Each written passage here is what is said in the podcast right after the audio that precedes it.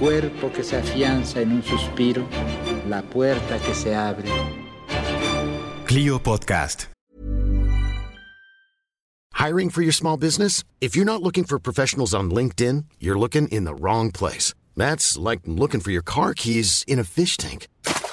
LinkedIn helps you hire professionals you can't find anywhere else, even those who aren't actively searching for a new job but might be open to the perfect role. In a given month, over 70% of LinkedIn users don't even visit other leading job sites. So start looking in the right place. With LinkedIn, you can hire professionals like a professional. Post your free job on linkedin.com slash people today. Queda con ustedes, culto y ameno, Salvador No. Señoras y señores, muy buenas noches. Este primer programa debe equivaler, a mi juicio, a una presentación de credenciales.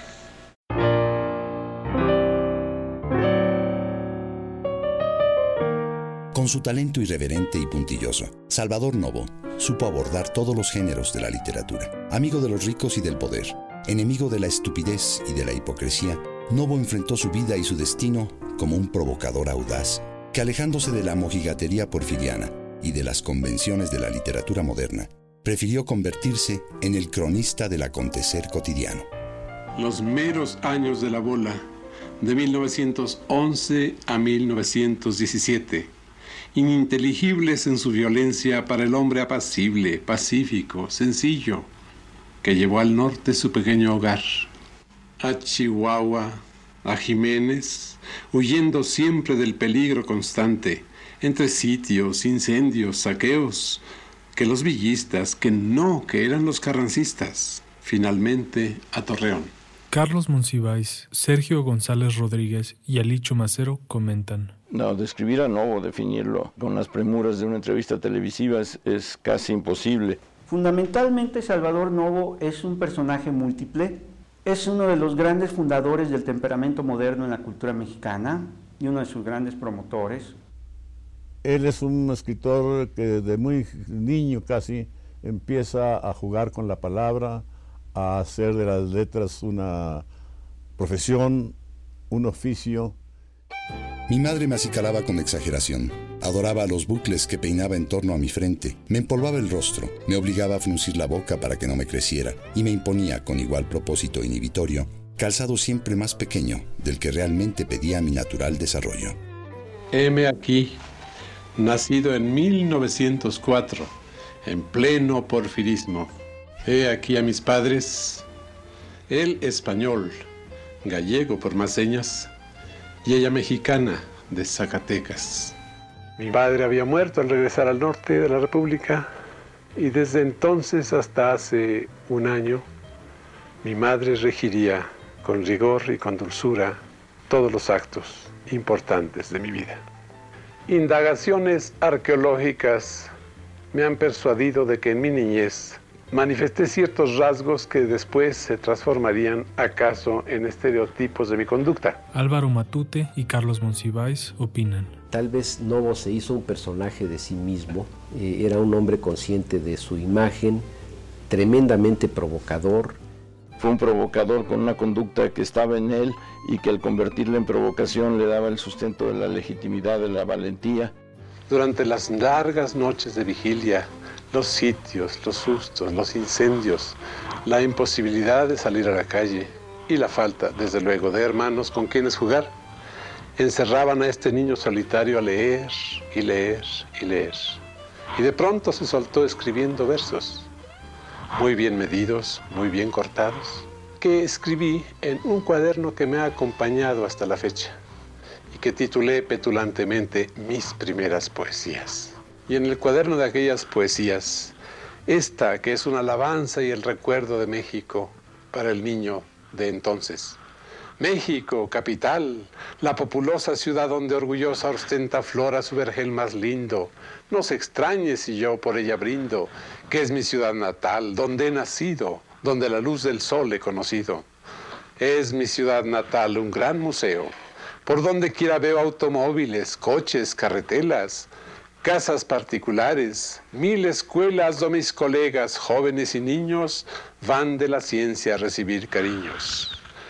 mas no puede expresar lenguaje humano un placer tan ufano como el que se conoce en mi ciudad. Y esto al decir no miento, es muy verdad. Mas por si acaso me creyeren bobo, tomen el tren y vayan a esa tierra y verán que es verdad lo que les dice el que aquí les habló, Salvador Novo.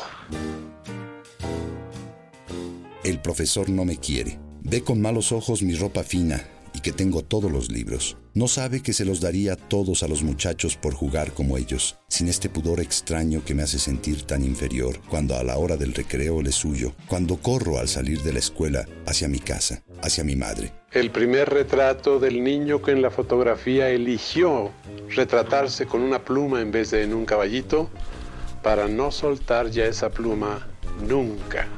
En 1917, año de la Constitución, yo había terminado brillantemente mi primaria en la escuela del Centenario de Torreón y con tan buenas calificaciones que podía optar a una beca de estudios agrícolas en Saltillo.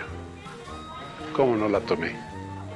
Mis padres, sin embargo, tenían empeño en que yo fuese médico y nos trasladamos a México en un lento tren de dos o más días de, de camino. Así cumplí el sueño de volver a esta ciudad tan añorada. Y llegué a ella en pleno veintes. Descubría y gozaba la ciudad de los veintes, de aquellos años que iniciaban su transformación. Entre la escuela y la casa se extendía larga, la seductora, desconocida ciudad, convocándome a recorrerla, a sentir en ella el disfrute de mi inédita libertad. Por las tardes me metía en el cine Vicente Guerrero, que era un jacalón de a 105 duros. Yo me hundía en la delicia, a la vez excitante y sedativa de aquella oscuridad en que la luminosa pantalla iba presentando, desfilando, detallando, agrandando a aquellos hermosos personajes de las películas. La nobleza, la fuerza y el denuedo de los héroes obraba en mí. Germinaba la adoración de su mitología, y poco a poco descubrí con asombro que estaba enamorado de uno de aquellos héroes.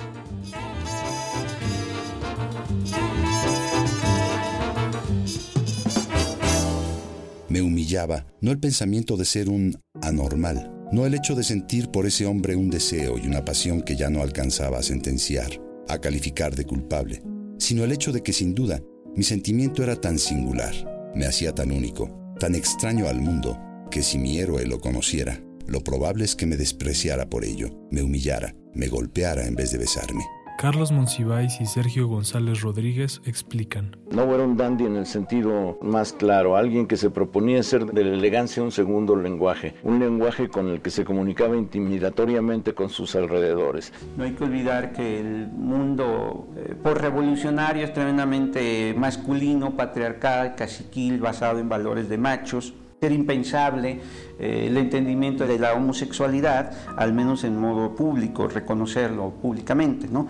De manera que eh, Novo transcurre su formación sentimental con una fuerte carga contracorriente.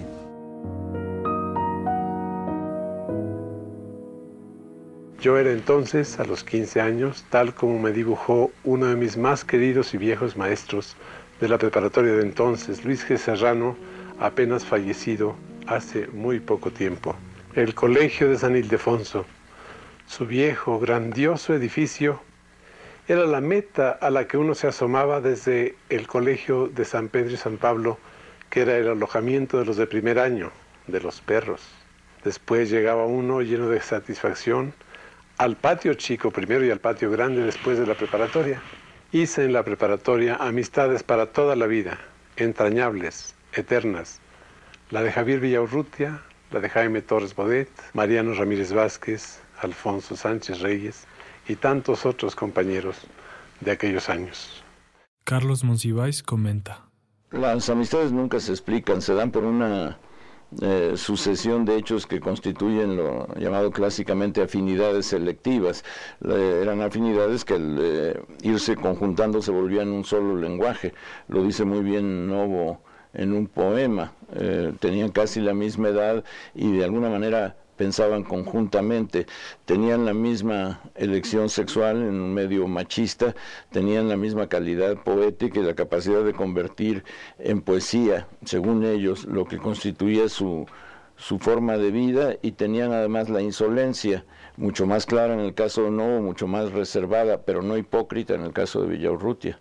Claro está que también habíamos leído, con culpable fruición admirativa, el retrato de Dorian Gray.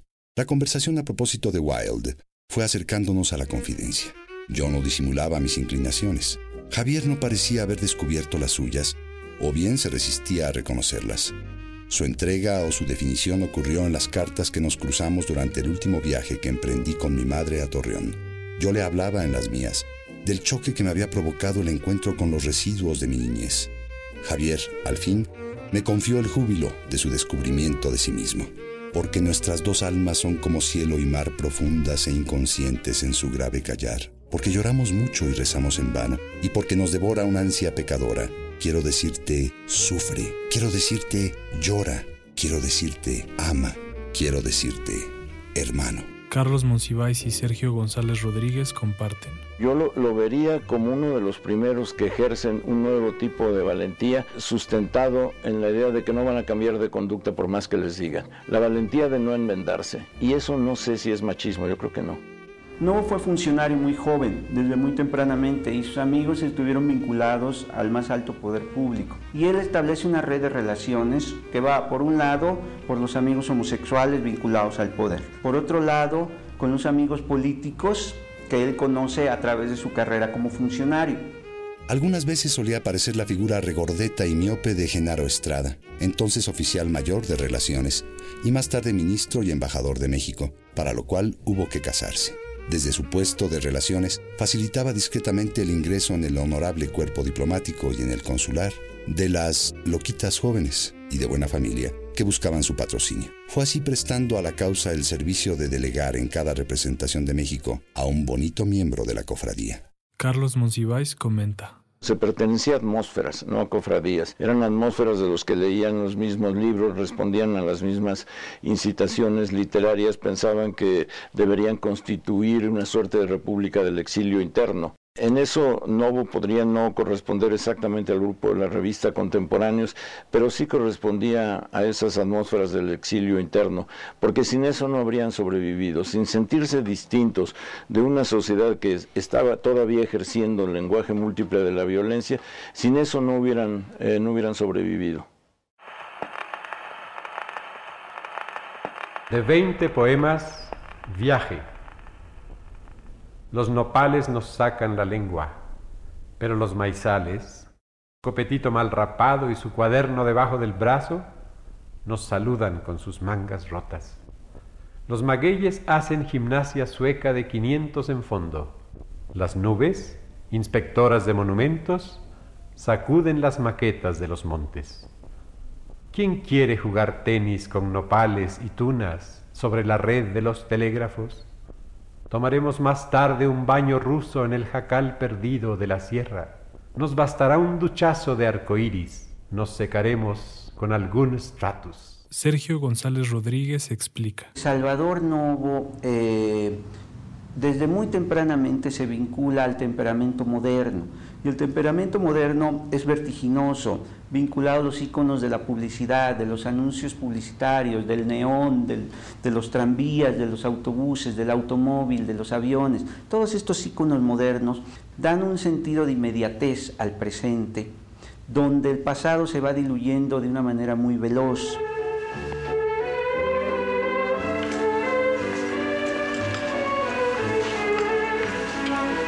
La Hora de Bellas Artes presenta con orgullo al gran poeta mexicano Salvador Novo.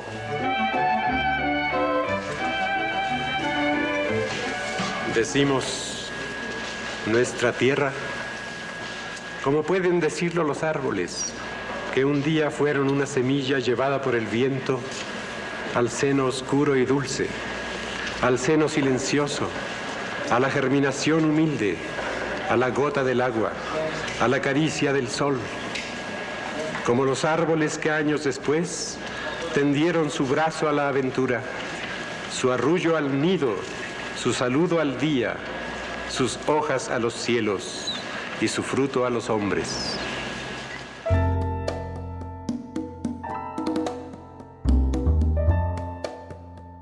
De habérmelo propuesto, nada más fácil que haber sido un poeta popular. Poseo una facilidad de versificación que atestiguan, más o menos ocultos, muchos despiadados sonetos. Pero eso no ha sido para mí la poesía, sino una introspección dolorosa o ebria de júbilo, que abandona los juegos de inteligencia para forjar, con la sangre y los huesos de mi pasión más pura, el nuevo y magnífico nuevo amor. Tú, yo mismo, seco como un viento derrotado, que no pudo sino muy brevemente sostener en sus brazos una hoja que arrancó de los árboles. ¿Cómo será posible que nada te conmueva, que no haya lluvia que te estruje ni sol que rinda tu fatiga? En Nuevo Amor surge desbordada la pasión y los sentimientos alcanzan la madurez. Estos poemas son la experiencia fresca, mediata, directa de lo que están expresando. No son reconstrucciones del estado de ánimo ni de vivencias. Para mí eso es importante. Cuando ya no valía la pena ejercitar este tema tal como aquí lo practiqué, me volví viejo y horroroso y abandoné la poesía amorosa. Alicho Macero comparte. Yo creo que Novo dejó de escribir poesía porque ya había dicho lo sustancial que podía decir y pasó de la poesía al ingenio. Don Salvador, y usted que es uno de los más agudos epigramistas de México, ¿qué, es un epigrama?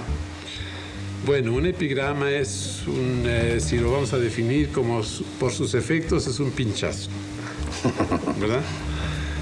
Por ejemplo, este, no es irreverencia, pero en el año de Juárez se me ocurrió cuando los periódicos publicaron que doña Margarita Maza de Juárez era hija expósita, que no era hija de los señores Maza, a pesar de lo cual se casó con un benemérito, me vino rápidamente a la cabeza este pequeño epigrama respetuoso.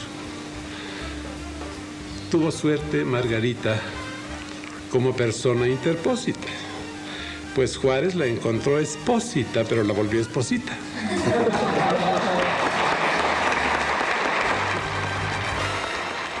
Álvaro Matute agrega. Era eh, mucha gente del establishment tal vez pensaba, mejor estoy con él que contra él. Los que tenemos unas manos que no nos pertenecen, grotescas para la caricia, inútiles para el taller o la asada, largas y flácidas como una flor privada de simiente o como un reptil que entrega su veneno porque no tiene nada más que ofrecer. En 1958 declaré haber abandonado por completo la poesía. La he, sin embargo, vuelto a escribir, en cuanto un estímulo amoroso suscitó en mí el impulso de hacerlo. No volveré, pues, a decir, de esta agua no beberé. Alberto Misrachi me puso a trabajar en publicidad, me indujo a ello, me presentó con el patrón Augusto Elías y me abrió nuevos horizontes de autonomía en el trabajo y de prosperidad me enseñaron entre los dos a cobrar caro por mis trabajos. Carlos Monsiváis comenta. La gente tenía que vivir de algo y la publicidad que Sir Connolly marca como uno, de los, eh, como uno de los enemigos de la promesa era el nuevo campo abierto. De nuevo es siga los tres movimientos de Fab, remojes, prim y tienda una consigna publicitaria eh, eh, inserta en un jingle magnífico. Él, él, hizo muchísimo de, de, esto, que eran tareas que llamaban entonces ancilares, serviciales, pero que le permitían un modo de vida ya burgués. En 1938, entre este año y el año de 40, participé así en tres películas importantes. Perjura, con Jorge Negrete, el capitán aventurero de Mojica y una última de Cantinflas con Medel que se llamó El signo de la muerte. Escribo por las mañanas, cuando concluyo mis compromisos periodísticos. Me he rodeado de herramientas para poder hacerlo a cualquier hora y en cualquier lugar de los que frecuento. De tiempo atrás escribo directamente a máquina. Desde que estoy totalmente tarifado, redacto a la velocidad de 15 minutos la cuartilla. Sergio González Rodríguez explica. Yo creo que él siempre se sintió mecanógrafo antes que nada, ¿no? Ustedes pueden revisar los volúmenes de sus, de sus textos. Eh, no, no suelen tener correcciones porque él era muy puntilloso para la página bien, bien labrada. Di por fin desde hace ya muchos años con una forma de colaboración semanal que no me obligará a más que una conversación amistosa, a una confidencia y a una reflexión.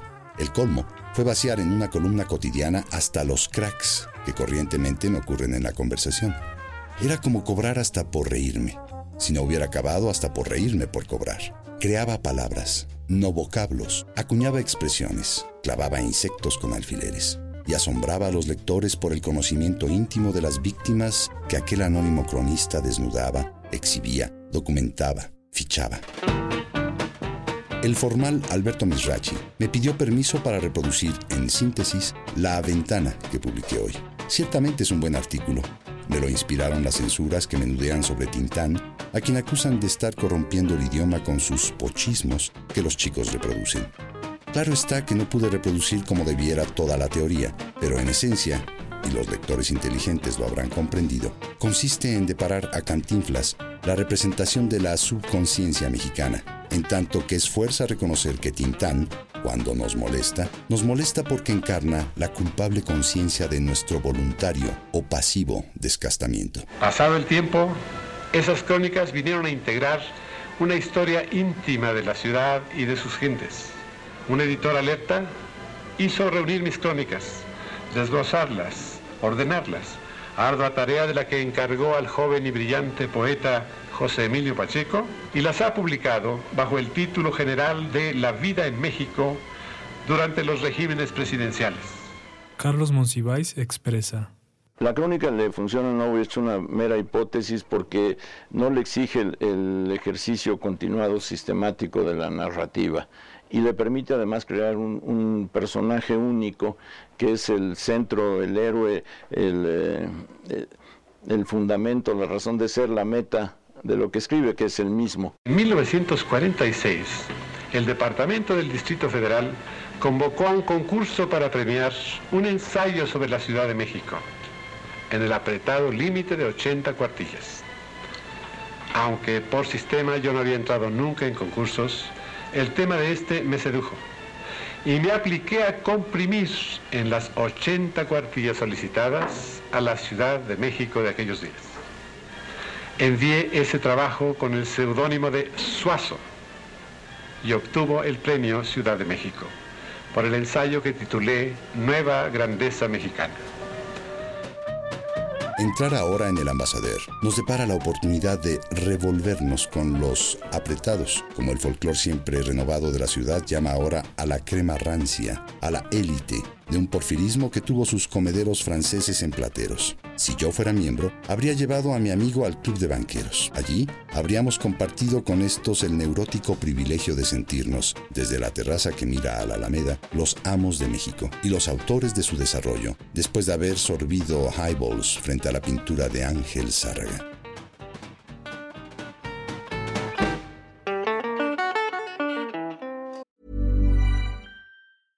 I'm Sandra, and I'm just the professional your small business was looking for. But you didn't hire me because you didn't use LinkedIn jobs. LinkedIn has professionals you can't find anywhere else, including those who aren't actively looking for a new job but might be open to the perfect role, like me. In a given month, over 70% of LinkedIn users don't visit other leading job sites. So if you're not looking on LinkedIn, you'll miss out on great candidates like Sandra. Start hiring professionals like a professional. Post your free job on linkedin.com/people today.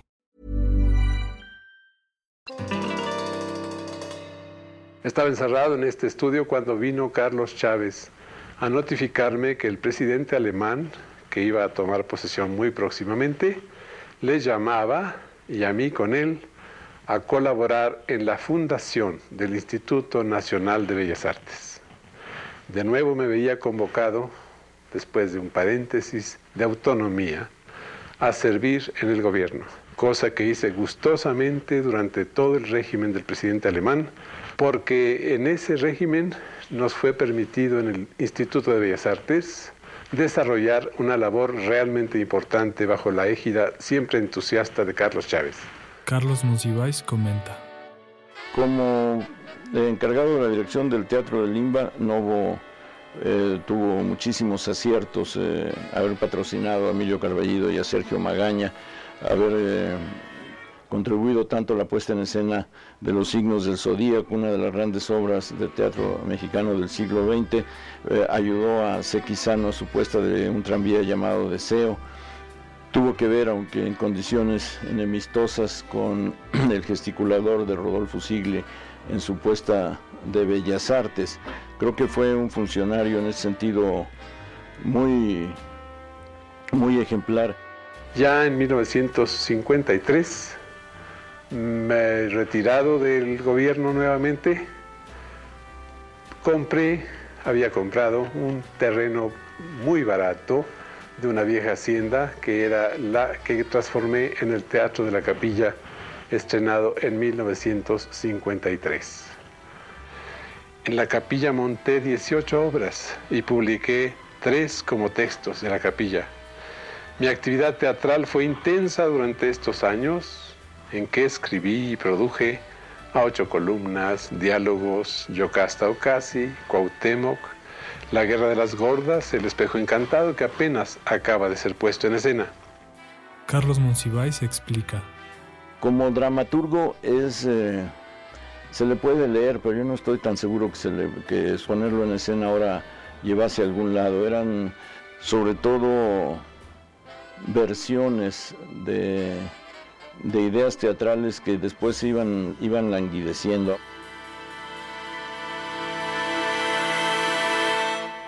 Sergio González Rodríguez comenta. De pronto disfrutaba mucho la amistad, la amistad de los, eh, de, los varones, llamémoslo así, la amistad de los hombres duros que dirigen el país, ¿no?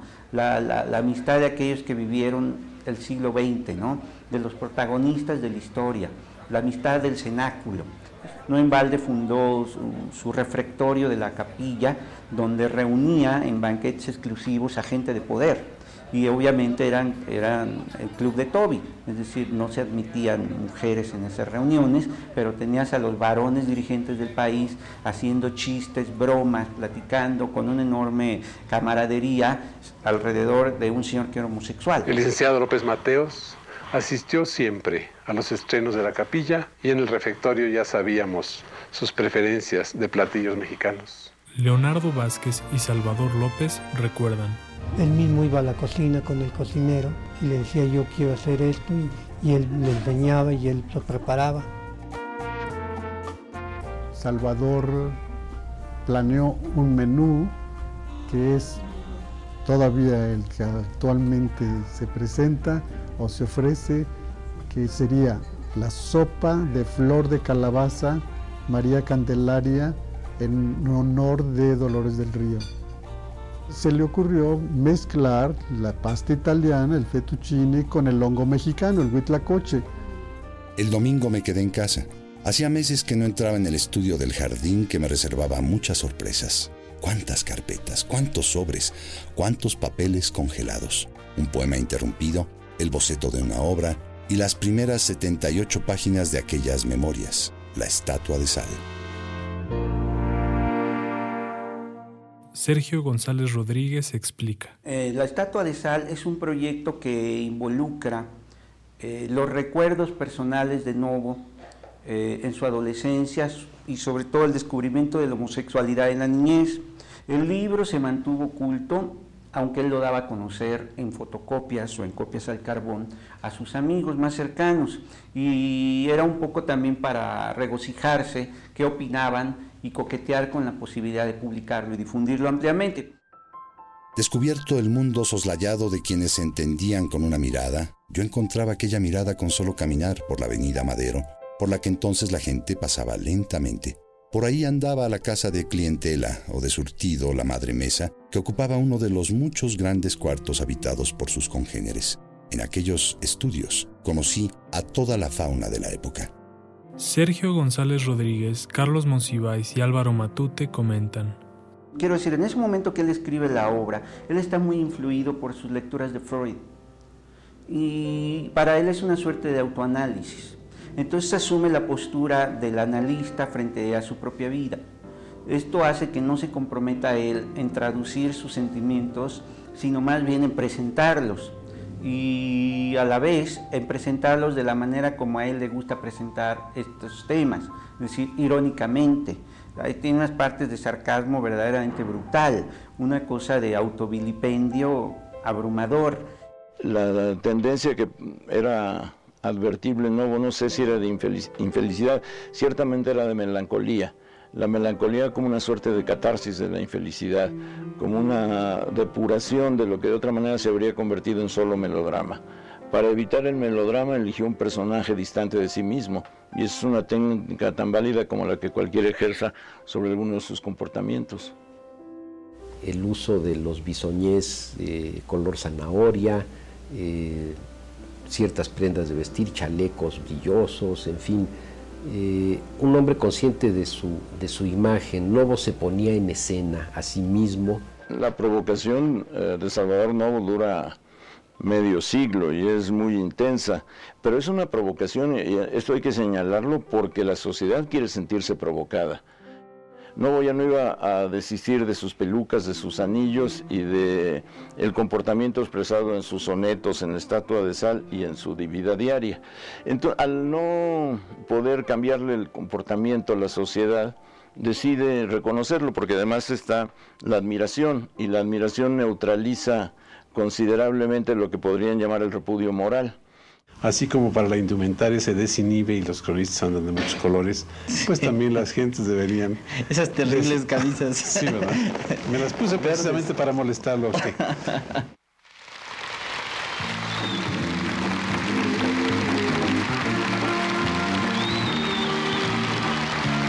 Ya estamos de vuelta en esta noche y recibimos con gran emoción a este caballero que es nada menos que el cronista de nuestra ciudad, don Salvador Novo. Mi brújula varió de norte. Al ser designado en 1965 por el presidente Díaz Ordaz y el regente Uruchurtu, el cronista de la ciudad, que sustituyera, sucediera a don Artemio de Vallerispe. Era un honor que me alegraba y suscitaba mi gratitud y que me convocaba a merecerlo con dedicarme con mayor asiduidad que en el pasado a la historia de la Ciudad de México y a su vida. Prescindí pues de otras ocupaciones, me despedí por ejemplo del teatro para consagrarme enteramente a las que estimé por funciones propias del cronista de la ciudad.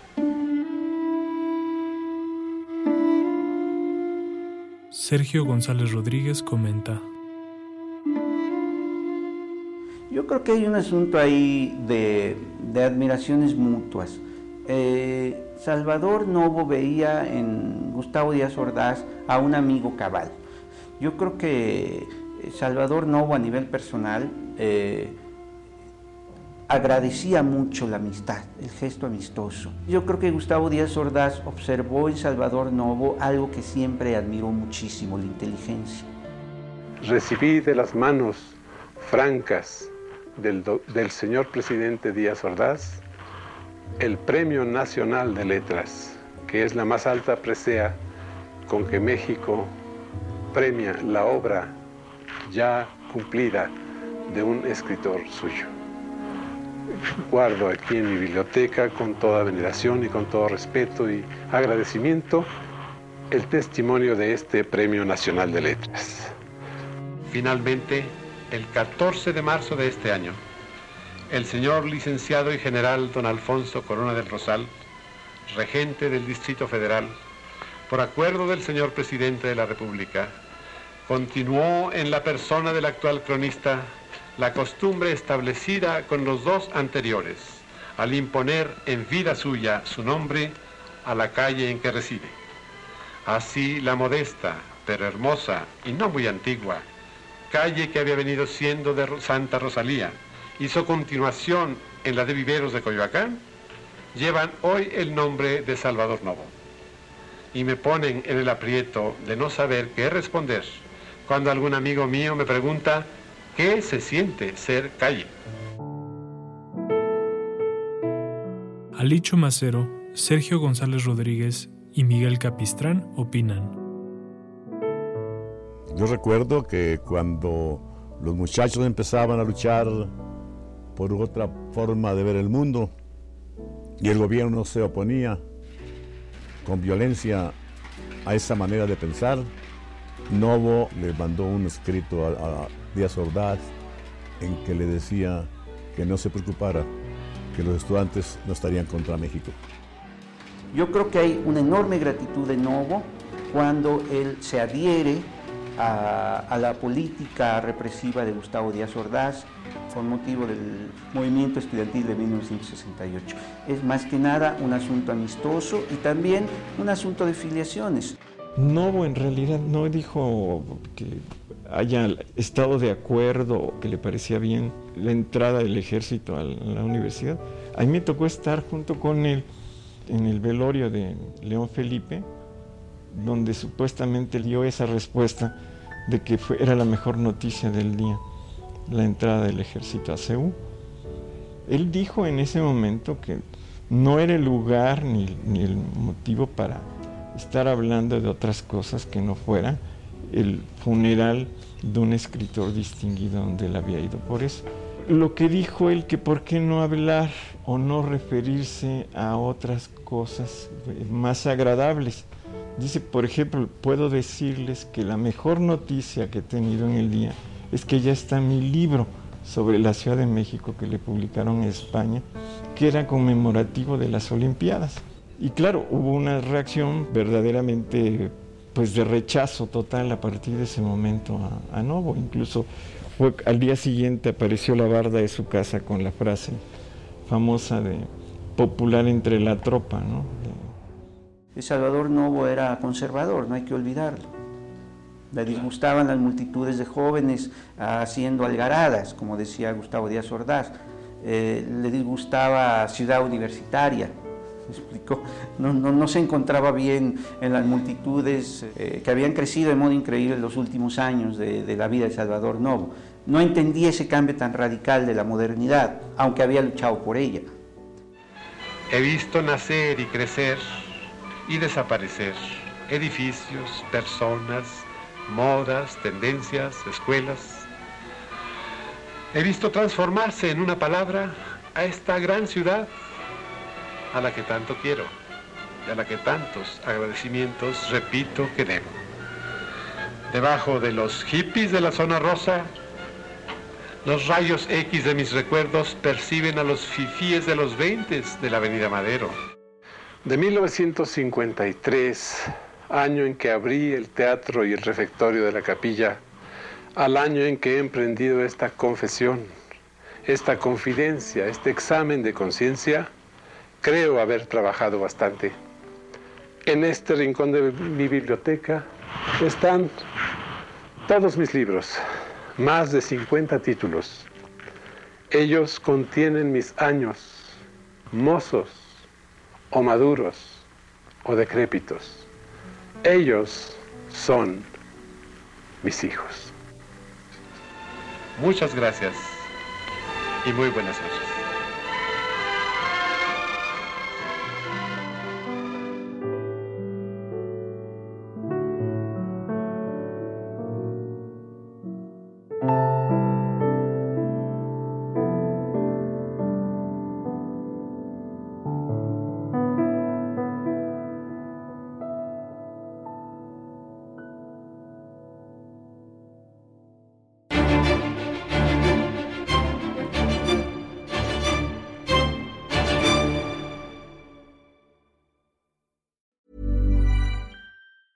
Even on a budget, quality is non-negotiable. That's why Quince is the place to score high-end essentials at 50 to 80% less than similar brands. Get your hands on buttery soft cashmere sweaters from just 60 bucks, Italian leather jackets, and so much more.